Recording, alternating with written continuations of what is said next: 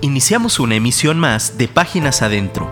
Escucha a Beto Sosa conversando sobre los pasajes bíblicos que edifican tu vida. Hola, te saluda de nueva cuenta Alberto Sosa en Páginas Adentro.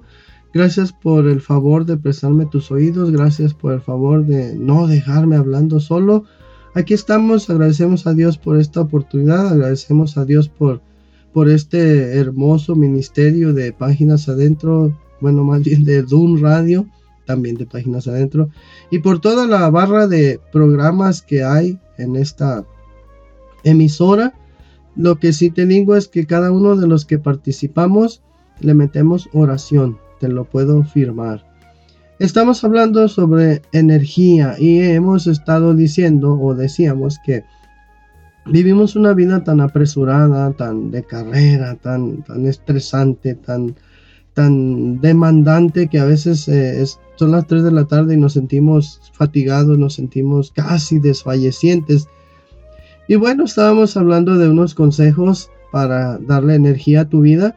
Y estábamos eh, haciendo referencia a la pila, la batería de nuestro smartphone, de nuestro ah, teléfono inteligente celular, le llamamos acá en México, teléfono celular y decíamos que se puede comparar y se puede aplicar, ¿no?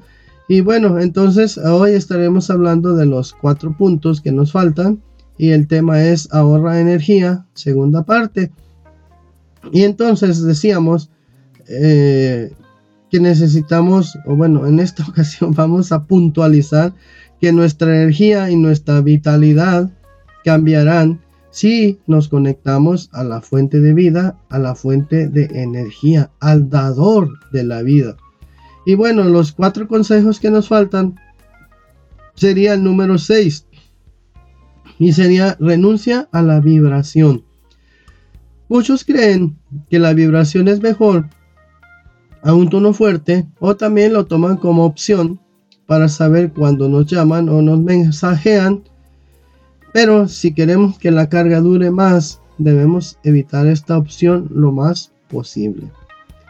Aplicándolo a la vida es renuncia a la idea de aparentar siempre fuerza y vitalidad, aunque no la tengamos, porque llega el punto tarde o temprano en que eso nos agota. Y yo te aconsejo que está bien mostrarse cansado, de ninguna manera avergüenza eh, cuando tengamos que pedir que nos den chance de tomar un descanso. Punto número 7. Disminuye el tiempo de visualización. Esto es, la pantalla, ya sabes, lo decíamos, es la que consume la energía o la que más consume la energía. Y muchas veces la dejamos encendida sin querer, aun cuando no la usamos. Aplicación práctica, disminuye tus palabras. No seas de los que todo el tiempo están hablando aunque no digan nada. Hablar demasiado nos agota a nosotros y a los que nos oyen. Si te fijas, empieza a observar esto.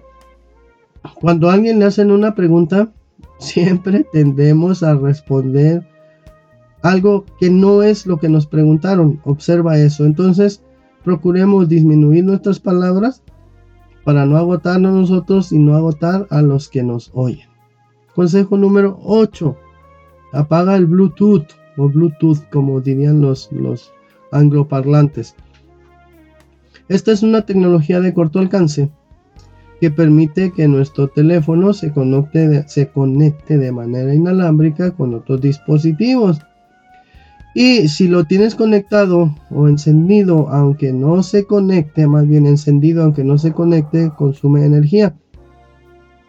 Apaga tus ganas de caerle bien a todos. No está bien quererle caer bien a todos.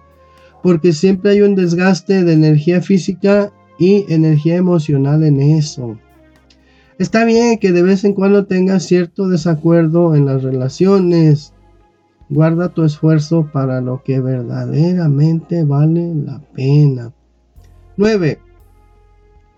Recarga tu batería cada que necesites, cada que necesites. Anteriormente se tenía la idea que deberíamos permitir que nuestro teléfono se descargara completamente, decían déjalo que se muera y entonces cargarlo al 100%. Nos decían que supuestamente la batería debía recordar su capacidad. Eso quedó atrás. Ahora con la nueva tecnología puedes recargar cuando sea necesario. Y una vez un, técnico en, telefonía de una marca muy famosa me dijo que todas las baterías están configuradas para un X número de recargas. Pero me decía que si procuramos que cuando nuestro dispositivo llegue al 50%, a partir de ese momento cargarlo, que nunca dejemos que baje al, del 50% y así de alguna manera hackeamos al, contador de cargas y vamos a tener una pila más eficiente por mucho tiempo. Eso me dijo, espero que sí sea cierto. Consejo práctico, no quieras recurrir a Dios solo cuando estés derrotado, cuando estés desahuciado, cuando estés en un hospital, cuando estés en crisis familiar o cuando estés desempleado. No consideres erróneamente a Cristo como tu último recurso. Recuerda que puedes venir a Él todos los días en cualquier momento.